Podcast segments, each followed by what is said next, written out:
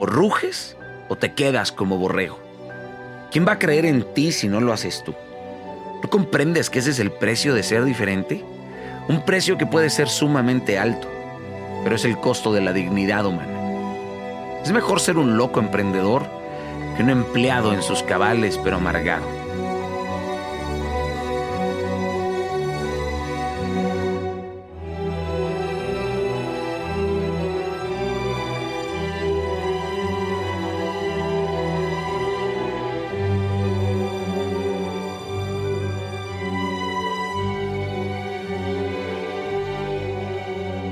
Deja de repartir currículos y comienza a repartir volantes de tu propio negocio.